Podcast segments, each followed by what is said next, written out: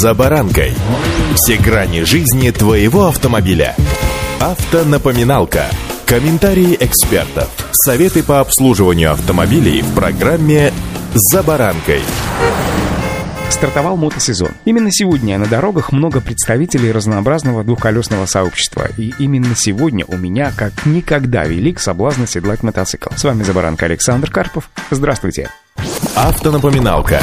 Помните, чтобы управлять мотоциклом, водителю необходимо иметь права категории А. Обучиться можно с 16 лет, но вот получить удостоверение и выехать на байке на дороге общего пользования разрешено только с 18 лет, за исключением транспорта категории М и А1. Также напомню, что категория А – это одна из 10 основных категорий водительского удостоверения, которые дают право управлять тем или иным транспортным средством. Мотоциклетные права автоматически открывают категорию М и под категории А1 и Б1. Главное отличие категории А и А1 – это объем и мощность двигателя транспортного средства. А1 разрешает управление легкими мотоциклами с объемом силовой установки от 50 до 125 кубических сантиметров и мощностью менее 11 киловатт-час, то есть 15 лошадок. Ездить на такой технике при наличии прав можно, как и на мопеде с 16 лет. Для управления взрослым байком, то есть с категории прав А, придется ждать совершеннолетия, пишет РБК. Даже при наличии категории Б придется отдельно учиться на мотоцикл. Это как раз мой случай. С 2013 года, напомню, отменили отменили возможность добавить категорию А в водительские права, сдав экзамен экстерном. На официальном сайте госавтоинспекции говорится, что для допуска к экзамену необходимо предоставить документ, подтверждающий прохождение учебы в авто- или мотошколе. Да-да, есть такие. С 1 марта этого года вышел приказ Минпросвещения, утверждающий примерную программу переподготовки с категории Б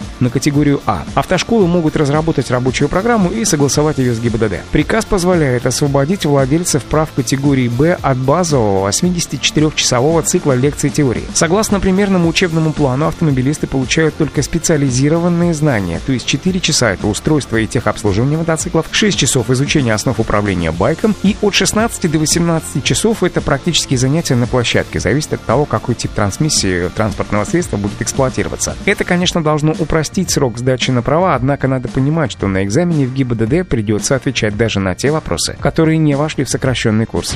Автонапоминалка. А поскольку Поскольку с правами заморачиваться хочет сегодня далеко не каждый, ну, так же, как и я, задумывающийся о двухколеске, то вполне логичен вопрос, а есть ли мотоциклы, на которых можно ездить без прав? Ответ короток – нет. Для управления любым мотоциклом необходима соответствующая категория. Исключение составляют только питбайки. Они считаются спортивным инвентарем, а вовсе не транспортным средством. Однако ездить на них можно только на специализированных закрытых площадках. Движение по дорогам общего пользования на них запрещено. Помните, согласно статье 12.7 Кодекса об административном административных правонарушениях за управление транспортным средством без соответствующих документов грозит штраф от 5 до 15 тысяч рублей. Картина маслом. Помимо совершеннолетия к мотоциклисту есть еще и ряд других обязательных требований. Будущие водители должны пройти обязательный медицинский осмотр. Законодательно установлен ряд ограничений, которые запрещают управлять транспортными средствами. Если вкратце, то у автомобилиста должно быть зрение выше 0,6 на лучшем глазу и не острее 0,2 на худшем. При слепоте одного глаза острота частота второго должна быть выше 0,8. Любая этиология косоглазия под запретом. Еще одно существенное ограничение – это отсутствие одной верхней или нижней конечности, кисти или стопы, а также деформация конечности, которая затрудняет движение стопы или кисти. За руль нельзя также садиться людям с эпилепсией, шизофренией, расстройством личности, настроения, умственной отсталостью и невротическими расстройствами. Так что если вам так же, как и мне, хочется погонять, так сказать, с ветерком под мышками, то приглядитесь для начала к электросамокату и лучше на прокат. Погоняйте недельку-другую, а там, глядишь, и отпустит. Удачи! «За баранкой»